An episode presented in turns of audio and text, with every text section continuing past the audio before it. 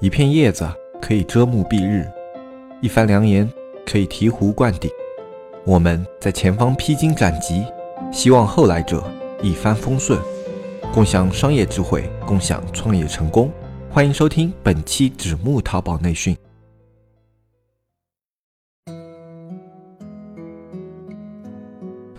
各位听众，大家好，我是主播大海。这次消失的时间。呃，的确有点长了。节目开始呢，先跟各位道一个歉。我看了一下，呃，快要一个月了，呃，又跟之前做节目的这个节奏差不多了。在没有更新的日子里啊，我还是会不时的看看后台听众的留言。你们每一条留言呢，其实我都有看到。呃，早就想做一期节目了，但是比较无奈的是拖延症加，呃，工作比较忙碌，所以呢。呃，就让我们黑泽黑泽同志受苦了。这里呢，当着大家的面给我们的黑泽老师鞠个躬，磕个头。好了，那么接下来我来给各位汇报一下啊，呃，我近期到底忙了些啥，以及做这些事情的原因吧。两年了，我之前更新慢的时候也是这样的，就是跟。各位交代一下自己忙了些啥，希望我的那些交代呢，也许对你有用，或者呢，你可以做一个借鉴参考。那先说和淘宝相关的吧，今年上半年还是发生了一些那个不大不小的一些事情的。首当其冲的呢是三幺五事件，淘宝一如既往的呢三幺五啊要装装样子、表表态、杀杀鸡、敬敬猴等等这类的日常吧。那作为一个老淘宝人呢，其实这些都已经司空见惯了。不知道淘宝是不是有意给我们一些惊喜，或者说是惊吓？那么三幺五刚刚呃来了一波屠城，对吧？三幺五之后呢，又马不停蹄的对这些余孽进行了一次惨绝人寰的围剿，真的一点不过分。这次下手力度比较狠的，两次下刀子的时间间隔是非常短的。这让很多商家呢有点这个始料未及，对吧？作为圈内人呢，三幺五前夕啊，据可靠的这个房间传传言，三月十二号之后那个结束这个刷单检查，所以呢，很多大卖家的脸呢，差不多是，呃，由白憋到红，由红憋到紫，然后三月十三号那天一到，那立就立刻的就尽情释放。啊，放肆撒欢了。那么好在万幸啊，我们一如既往的呢比较能憋，而且呢我们也不是很依赖于这些手段，所以呃后来的结果你们也看到了，哀鸿遍野啊。我这里倒也不是说呃幸灾乐祸，或者说我的乐趣也不至于这么低级啊。主要的问题是这两波屠杀把那个电商难民差不多就是赶到了一个胡同里。然后呢，通往那个幸福美好的彼岸呢，就只剩了什么直通车、转展等几个官方的一个推广渠道，所以，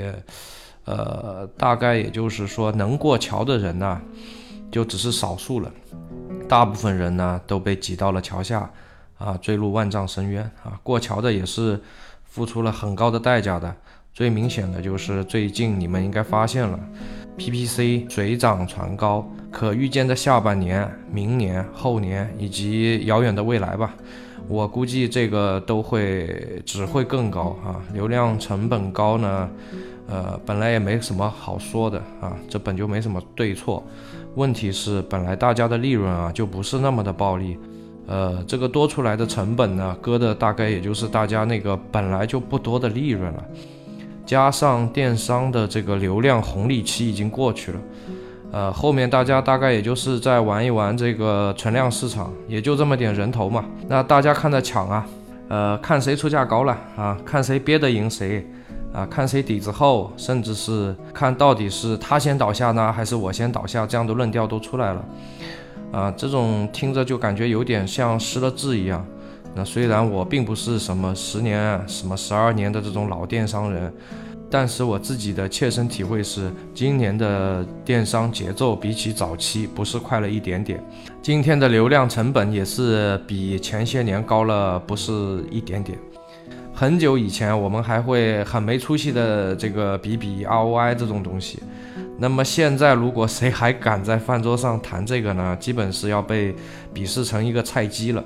这到底是这个行业的疯狂呢，还是我们的无奈呢？我在节目里说这些，倒也不是我太悲观了，或者呃草木皆兵。我有时候会和我朋友说，我其实有一个还不错的习惯，我的感觉是比较灵敏的。那外界的一点点变化，我都是能有所体察，就像茫茫草原上一只比较机警的小鹿吧。虽然我不强大啊，没有锋利的什么牙齿啊、爪呀，但是我的机警能让我在物竞天择、适者生存的残酷环境中生存下来。如果你觉得我小题大做了，可以不用听接下去的内容了。也许呢，我的下一期内容会相对阳光一点、正能量一点。那么，如果你觉得你认同我的这个生存法则的，那么接下来呢，我来说一下我的两个调整方向，就是针对这个新的这个大环境的两个调整方向，希望对你有所借鉴。首先，淘宝流量的分散已经不是一天两天了。今天为什么很多运营方法大不如以前有效？啊，因为以前没有那么多的人群标签。啊，因为以前没有那么多的流量口子，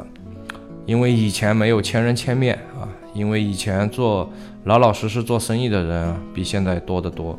假如你现在去做运营，你如果没放大招，你都不好意思说你做了什么操作。以前是大一统的年代啊，差不多也就是一招鲜吃遍天的。那今天我们所用的手段呢，也许只是解决了其中一个口子而已。如果你要打开所有的流量口子，这明显已经不是一个超级个体能够操作的了，更多的是考验一个团队的能力，以及这个团队老大的管理能力。那聊到这里呢，差不多第一个结论就已经出来了：电商环境已经从一个大开大合的一个商业环境，转型成一个。呃，精细化经营的一个商业环境了。这个精细化大概可以很好的，呃，包容两种模式的店铺，可以在未来啊活得挺美好的。第一类是有品牌溢价、有精细化管理、有甚至有企业文化的这种大团队。第二类呢是这个极简化的这种小团队，啊，类似于一个人呢或者少数几个人管理一个店铺的这么一种模式。啊，那些不尴不尬的那种中型电商企业，估计会在未来几年过得挺艰难的。一方面呢，是自身的这个公司建设不到位，导致不论是在成本控制方面，还是在那个团队管理方面，都可能会跟不上。呃，市场的反应速度呢，是肯定比不过小公司的，然后规模化的效应呢，又比不过大公司的。啊，那就腹背受敌嘛，举步维艰，这些都是可以预料的。啊，重点来了，非常非常不幸的是呢，也许我现在的这个公司啊，正好是落在了这个，呃，要命的这个中型规模的这个电商公司。如果我不对自己进行一些改革啊、革命啊，那么未来就是被这个市场强行劝退的节奏了。那这方面的危机呢，也不是说最近这几天才有的。这个危机大概伴随了我整一个二零一七年，所以说做个中国人真不容易。我们也许是呃这个世界上最勤劳、最辛苦的一批人了。然而由于中国社会进步太快了，所以即便我们如此的努力啊，依然停不下来，只能顶着各种危机感啊继续加速加速。嗯，多么也就不抱怨了。接下来我说一下我们正在做的一些这个应对策略吧，总不能在那里等死，对吧？变革呢是必须的了，但是啊，转型也好，改变也好，都是说起来很轻松，真的轮到自己去做的时候啊，呃，是很难下决定的。不然我也不会顶着危机感犹豫一年。改革呢，或者说改变呢，往往伴随着阵痛。对自己下刀子割自己的肉的感受啊，我也算是深刻的体会了一把。首先下刀子的呢是工厂，我是二零零八年开始办厂的，那个时候确切说，呃，应该是一个作坊吧。刚开始的时候呢，自己也是撩起袖子在里面流血流汗的，嗯，没夸张啊，流血是没有夸张的，因为有时候不小心呢就会碰到呃碰伤手啊什么的就会。啊，对，你们懂的。那自有工厂在相当一段的时间里面啊，相对于那些呃自己没有工厂的商家，还是占了不少优势的。这个不光是在成本控制上会比他们更好啊，包括品质控制、发货速度的这个控制，都是可以自己直接把控的。但是随着时间的推移呢，呃，有些问题也在慢慢的呈现出来。首先呢，是这个设备的改进升级的速度是越来越快了，这个时候特别纠结，是吧？呃，你不改吧，你的这个人员效率啊就搞不赢竞争对手了啊，你改吧，那也是一笔不小的费用，关键是用不了多久又要改，是吧？这个非常让人无奈。那工人呢，有时候也会操作大意嘛。那就会遇到那种受伤啊这种情况。那幸运的是，我们到转调为止啊，嗯，没有遇到过什么大的事情，小事情倒是有遇到过好几次了。那我我也有个朋友，就相对就比较不幸一点，他那个工厂就遇到过一个大事故，当时是那个吊机吊货的时候啊，呃，这个由于一些原因吧，当时就摔下来压到人了。当地政府出面调解了好久，最终也是也赔了五十多万，啊，这些都是不可控的这种隐形成本嘛。然后关于那种，呃，压货、囤货、库存这些呢，我想大家应该都是有体会的，那我这里就不提这茬了。另一个要提的就是一个蛮重要的，就是要把这个工厂转掉的原因是，产品的这个生命周期啊，相比起前几年啊。越来越短了。以前呢，说句玩笑话，真的是腿完年啊，一个款做个一年算正常的，做个两年，嗯，叫还行吧。那那个现代化程度不高啊，管理一般的工厂啊，应对于这样的一种市场行情，那真是叫一个游刃有余的。但是到了一六年的时候，我记得是几乎是一夜间，所有的这个什么这种达人啊、媒体啊，就开始在那里喊了。什么工业三点零啊？大家不知道是不是还有这个印象啊？个性化生产呐，什么德国，呃，搞了一个什么工业三点零的一个展会吧？好像是我们国内还有很多那个做工厂的那种大咖还是去看的啊。就是那波风头就让我隐隐感觉不妙，是吧？我等城乡结合部小工厂这个好日子可能快要到头了。那么事态在一七年上半年呢，开始了第一波发酵吧。那个电商的产品，呃的这个更迭的这个周期，我们感觉是开始越变越快，越变越快。呃，打个形象点的比方，就像早年的这个芙蓉姐姐，她差不多。呃，出个什么事儿可以霸屏霸屏很久，然后现在那个网红明星，如果说今天冒出一个什么绯闻，可能明天就被呃别的什么事情盖过去了，然后后天就没人记得了。产品更迭过快，对于某些类目的工厂确实是个大考验。原本的优势呢是什么？成本控制，这样一来呢，反而成了一块鸡肋，并且拖累了团队的决策。呃，各种滋味呢，我相信做过工厂的听众是应该深有体会的。之上种种呢，在我犹豫了一年以后，还是下了决定，就是把工厂给砍掉，轻资产运营吧。啊，我这里就草草一句话概括了，其实中间还是有蛮多的故事和谈判的这种细节的。那在这个节目也就不不多啰嗦了吧。那去掉这块重资产啊，然后把拿到的资金啊，小份额的投入到了入股到了一些其他的一些工厂，这样既可以把控我们的这个生产研发。又能保证自己的这个品控啊、发货啊，这些都是有一定保证的。所以呢，差不多是给自己做了一次大减肥啊，抽离了这个工厂的管理啊，投入了更多的时间到这个运营端，让团队变得更加的灵活。那这是我们做的第一个改变。嗯，第二个改变呢，是对电商这个团队，既然生产端已经改变了，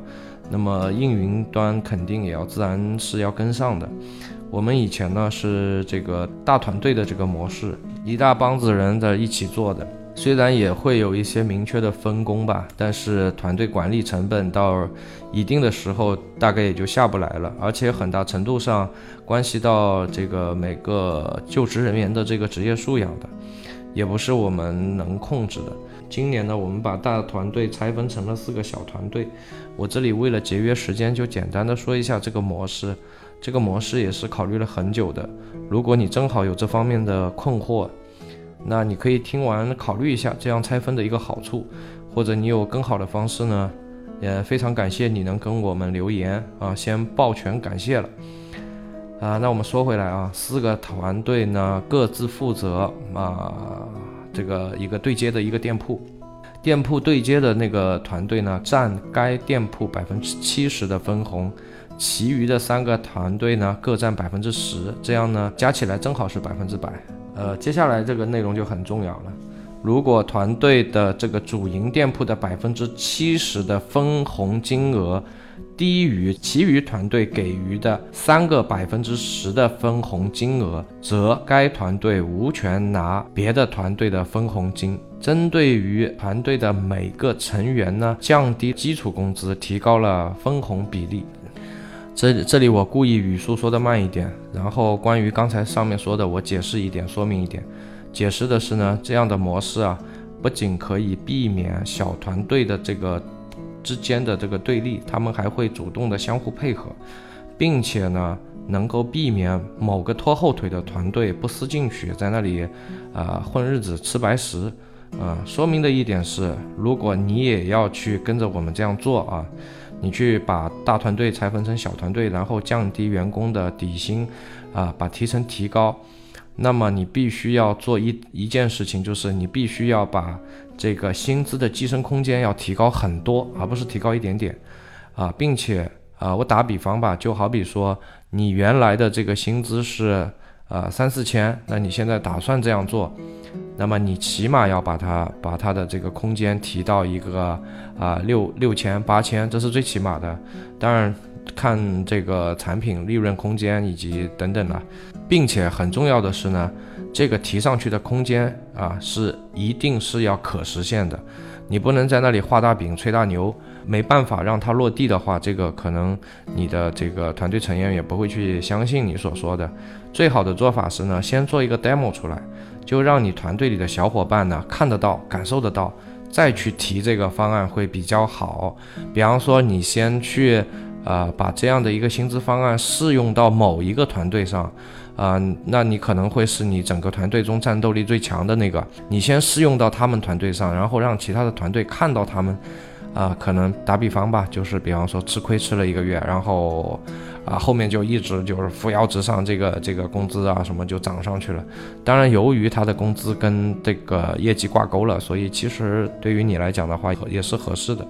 如果你不这样做呢，他们会觉得啊，就是你团队里的人会觉得你在套路他们，啊，从而团队的这个人心就涣散了。或者有些人呢是不愿意去，呃，表达的，但是内心却有积怨了，这个对团队就非常不利了，并且事实是你有很大的可能要付出是比之前高得多的薪资。如果你觉得这个我提的这个方法是控制成本的方法，那就是大错特错了。别到给钱的时候又心痛了，又肉痛了啊！这个方案一旦出去啊，加强的是小团队之间的自我竞争和自我配合，加强这个团队活力的，降低管理成本的一个方法，也可以释放你不少的时间。呃，但你会付出比之前可能会高得多的薪资吧？这里原谅我这个语文一直学的不太好，所以不知道上面关于那个团队的部分你是否听明白了。反正简单的说，就是大团队进行了拆分，由一个变成了四个，然后四个团队呢，我会给他们做一个倾向性的分工，那分别深入研究或者是实验试探啊，淘宝的某一个板块或者某一种经营思路，把之前这种大一统的这种经营策略呢，就是细分化、差异化，那这个在执行端呢，已经是比去年提高了不止一点点了。作为我这边来说呢，所需要做的就是再去找一个技术大牛中的大牛，然后让他来对整个团队做一些技术方面的输出。由黑泽和大海筹划建立的社区纸木见闻已经内测上线了。对社区感兴趣的朋友，可以搜索节目简介里的微信“纸木电商”的全拼，添加我们客服小安的微信，小安会给大家介绍一下我们的社区。社区的内容，我们目前包括电商运营、视觉美工、商业逻辑以及电商新闻。对社区有意见和建议的朋友，也可以反馈给小安。纸木社区期待您的加入，与您共同成长。聊到这里呢，我顺带的扯开一会儿，今天的话题呢，就好像有点呃枯燥乏味、沉重，不像我一贯的风格。呃，我们就偷空扯个蛋啊。我年轻的时候呢，是一个极其不缺自信心的人，什么事情呢都喜欢自己去研究、自己去学习，感觉找人问人呢是很 low 和低智的一个表现。简单说就是一副极客态度吧。这也成了我之后一个很大的遗憾。其实呢，作为一个公司的管理人，或者说是一个店铺的掌柜，你要忙碌的事情，啊，实在是太多了。如果你极客一般的。呃，太过于深入某一个细节，会导致你无法兼顾其他部分，或者说其他部分会严重的失衡。比如说你学了美工，你就拼命的在那里码详情页的话，或者说你自己在那里拿了个透明胶带，在那里疯狂的包货，或者说你在那里飞快的敲键盘做客服，看似一个月省了几千块钱，好像很厉害的样子，但是到头来你流失掉的机会可能是几万块，甚至是无价的。呃，我。我我们这里呃不恰当的开个玩笑，什么叫无价的？比如说你拿着马详情页的时间逛街，那这个时候可能会遇到一个你心仪的小姐姐，巧了，她如果是也跟你对上了眼，然后你们有可能会幸福的生活在一起。或者呢，你拿这个时间去找一个有爆款潜质的一个产品，很幸运的是呢，这个品还被你推出来了。或者呢，你拿这个时间谈了几个。不错的线下单子啊，小赚了一笔，这都要比你在那里码详情页做客服发货要好得多得多。如果你做了那些活儿，你省的是钱没错，但是失去的是机会成本。呃，穷的时候呢，我觉得应该是多想着怎么赚，而富有了才会去想着怎么守。嗯，说回我自己，为什么我要去找个大牛来做输出呢？呃，因为我得承认，我的能力确实是非常非常有限的，而且事实是老了，已经是一个抱着枸杞保温杯的中年人了。那关于这一点呢，之前的节目里已经被黑泽嘲讽过了。呃，这个账我这个小心眼儿还是会记住的，有机会呢我会把它给怼回去。不过说实话，我远不如那些呃比我年轻、学习能力、总结能力都比我强的人。如果一个公司，呃，我能力最强，实际我是最悲剧的，自己忙得焦头烂额不说，整个公司还会因为自己的过度自负而受到拖累。呃，其次呢，一言堂对于公司来讲也是不健康的。那接下来呢，我这个急性子就呃耐着个性子，一次又一次，一次又一次的，我都记不清多少次的去呃约那个大牛，我们大概是从饭店谈到茶室，彩虹茶室。啊，甚至是一起去看过一部电影，当然他是男的。我们从上下五千年到纵横九万里，从薪资待遇一直聊到了人生理想啊，比当年我追老婆还要 N 倍的耐心啊，梳理他的担忧，然后。呃，也转化了他的不坚定，差不多用了半个月的时间，呃，成功的说服了他加入了我们。事实证明呢，我没看错人，在他身上投入的感情和时间也没白花。这个大牛是真的挺牛的，因为他加入以后，我们的流量构成呢越来越健康了，主推的十多个款全部进入了首淘首页。关键的关键是，并没有耗费太多的代价。啊，我们没有一招制胜，我们没有亡命之徒的在那里死刷单，也没有干那种什么比谁钱多的这种开车模式，就是不断的不断的去磨练自己的内功，吸取高手的吸取高手大牛的思路理念，快速的磨合运用到自己的店铺里。虽然有一些辛苦，虽然我们也有好几次面红耳赤的争执。但是还是那句话，一个公司或者一个店铺做到一定的时候，靠的已经不是一个个人了，而是需要一个配合默契的强大团队来支撑的。呃，我一直很感叹，上天对我其实是挺不错的。一直以来呢，呃，我遇到了很多很不错的朋友或者队友，比方说这个节目能找到黑泽、小安、小严、皮特王这样一群挺有意思的，然后又有干货的朋友一起来做。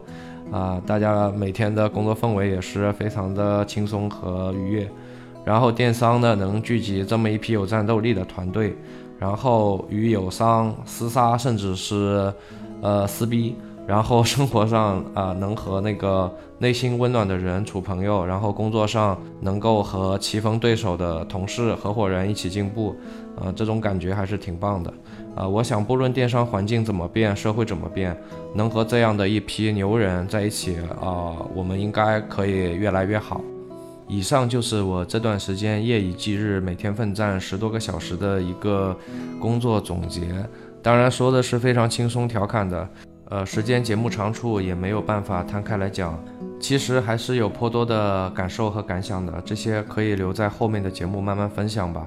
那这期节目的时间又快要到了，还有一个很重要的点没来得及和大家聊，就是关于线下这块啊，我不知道听众里有多少人想要投入淘宝的怀抱，又有多少人呢想要逃出淘宝，出逃做线下的。呃，其实我是一直没有放弃线下的，到了一七年的时候，甚至还增加了这个线下的份额，呃，也一直想在这个节目里跟大家谈一谈关于。呃，现在到底是做线上的时机合适呢，还是做线下的时机合适这么一个话题，或者说说我在做的这个线下行业，以及对于这些正在做的线下行业的一些感受吧，或者也可以说对于这个行业未来的一些预测。但是呢，考虑到这个是一个聊电商的节目，就是怕你们。啊，不喜欢我废话唠叨这个线下，所以呢，也就一直憋着没敢说。今天趁这一期节目呢，跟大家征集一下意见。如果有超过十个人留言呢，那我下期就和你们扯一扯。啊，我正在做的这个线下行业啊，题目就叫我做线下这几年，跟我们这个专辑名字也还比较契合的啊，一点都不违和。那听到最后的呢，都是铁粉，又到了一年中最美最舒服的季节了。对于一个花粉过敏者来说，啊，我只能说你们开心就好，你们开心就好。下期再见。啊，对了，给我个机会扯一下线下啊，留言十个，谢谢，可头了。